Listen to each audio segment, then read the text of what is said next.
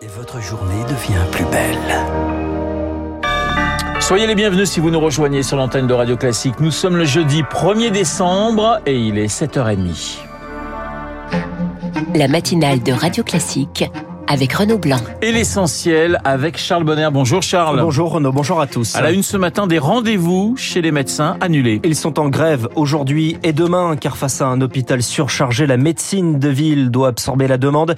Et pour le faire dans de bonnes conditions, ils veulent un tarif des consultations à 50 euros au lieu de 25 à Naïo. 25 euros, c'est l'une des tarifications les plus basses d'Europe, arguent les médecins.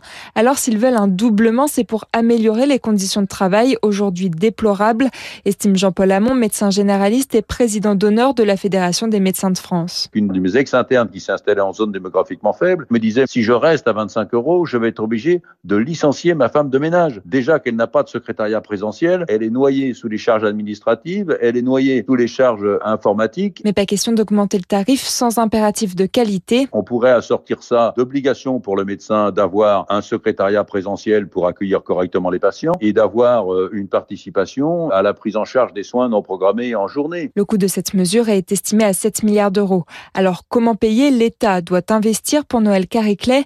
Elle est psychiatre libérale et porte-parole du mouvement Médecins pour demain.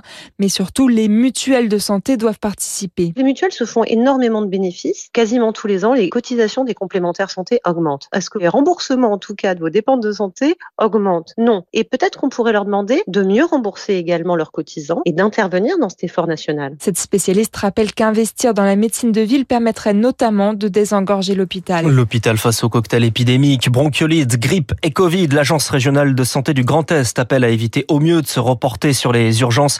Les biologistes sont également en grève aujourd'hui et demain. Le budget de la sécurité sociale, objet d'un septième 49.3 en deux mois, activé hier, la NUPES va déposer une motion de censure commune. Elle sera examinée la semaine prochaine. La grève touche aussi la SNCF. C'est à partir de demain et jusqu'à dimanche. Au total, 60% des TGV et intercités sont supprimés. C'est même trois quarts sur l'axe atlantique. Le syndicat menace également de grève à Noël alors que les négociations salariales annuelles viennent de s'ouvrir. Tous les billets sont bien sûr remboursés. Il n'y a pas que les grèves hein, qui peuvent arrêter les trains, Charles. Il y a aussi la surconsommation d'électricité. Le gestionnaire du réseau RTE alerté sur un risque au mois de janvier et le gouvernement se prépare. Augustin Lefebvre au scénario du pire. Oui, il réfléchit à des coupures ciblées chez les Français pour éviter le blackout, la panne généralisée et incontrôlée. Ces coupures ciblées ne devraient être activées qu'en dernier recours si la situation est critique et que la sobriété n'a pas suffi. Seraient alors concernés 6 Français sur 10 qui seraient prévenus, les autres habitant près de zones sensibles, hôpitaux ou bases militaires par exemple. Ces coupures auraient lieu entre 8 et 13 heures ou entre 18 et 20 heures. Vous le disiez Charles, ça signifie que les transports seront suspendus pour éviter que des voyageurs ne restent coincés dans les trains ou métros. Les automobilistes seront invités à ne pas circuler car les feux tricolores pourraient ne plus fonctionner. Le matin, les écoles resteront fermées et en cas d'urgence, il faudra appeler le 112. L'arrêt de certaines antennes relais pourrait en effet empêcher les appels au 17 ou au 12 d'aboutir. On n'y est pas encore, je le répète, il s'agit pour l'instant d'une circulaire envoyée au préfet pour être prêt au cas où. Augustin Lefebvre, pour le moment, on profite d'un hiver qui n'est pas particulièrement froid. L'année est d'ailleurs euh, la plus chaude jamais enregistrée en France. On ne peut pas dire que ce soit une surprise. 2022 rime avec sécheresse, incendie et canicule. Et Baptiste Gabory, à l'origine, le changement climatique. Oui, les climatologues de Météo France se sont penchés sur les trois vagues de chaleur qui ont euh, frappé la France l'été dernier et ils sont formels. Ces épisodes ont été rendus environ 500 fois plus probable par le changement climatique.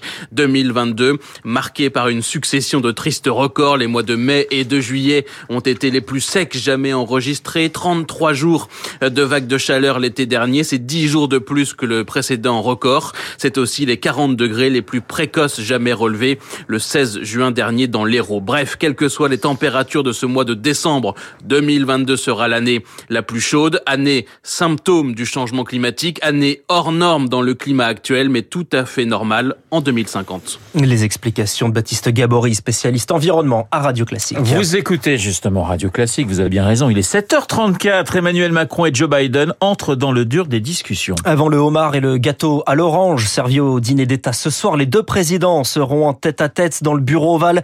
Emmanuel Macron en porte-parole d'une Europe qui se sent lésée sur les subventions qualifiées hier de super agressives par le président français qui parle d'un risque de fragmentation de l'Occident.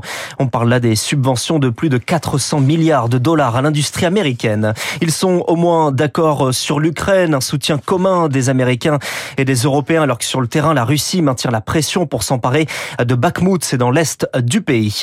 L'État islamique annonce la mort de son chef tué au combat sans donner d'autres détails. Le groupe djihadiste nomme un nouveau chef, le quatrième de l'organisation terroriste affaiblie mais toujours active en Irak et en Syrie. Allez, on change totalement de sujet avec la billetterie pour les Jeux Olympiques qui ouvrent aujourd'hui. À plus d'un an et demi de l'événement, le top départ c'est à 11h. 3 millions de billets sont en vente.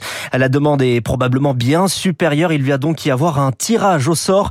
Étienne Taubois, le directeur général de Paris 2024. Vous avez deux mois pour vous inscrire. Hein. C'est pas une course de vitesse jusqu'au 31 janvier. Et ensuite, à partir du 13 février, il faudra regarder ces emails. Vous vous verrez accorder un créneau d'achat. Pendant 48 heures, vous pourrez placer vos commandes dans la limite de 30 billets et de 6 billets par session. Voilà les explications d'Étienne Taubois, joint par euh, Eric Mauban. Ce sera donc la Pologne, adversaire des Bleus au mondial de football dimanche en huitième de finale.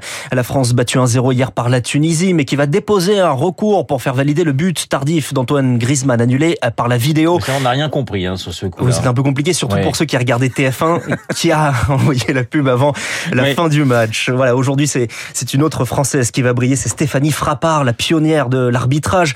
Elle est aux commandes d'Allemagne, Costa Rica, l'Allemagne qui est en sursis, tout comme la Belgique contre la Croatie, le Maroc. En revanche, n'a besoin que d'un match nul pour être qualifié contre le Canada. Voilà le Parisien qui a titré, je crois, euh, France-Tunisie, match presque nul. C'était au sens propre comme au sens figuré, parce que c'était une véritable purge, en tout cas en première mi-temps. Merci Charles, le journal de 7h30 euh, présenté par Charles Bonner. Vous le savez, Charles, c'est aujourd'hui la journée mondiale de lutte contre le sida. Il y a bien sûr la prévention, mais il y a aussi la recherche. On va en parler dans un instant avec le professeur.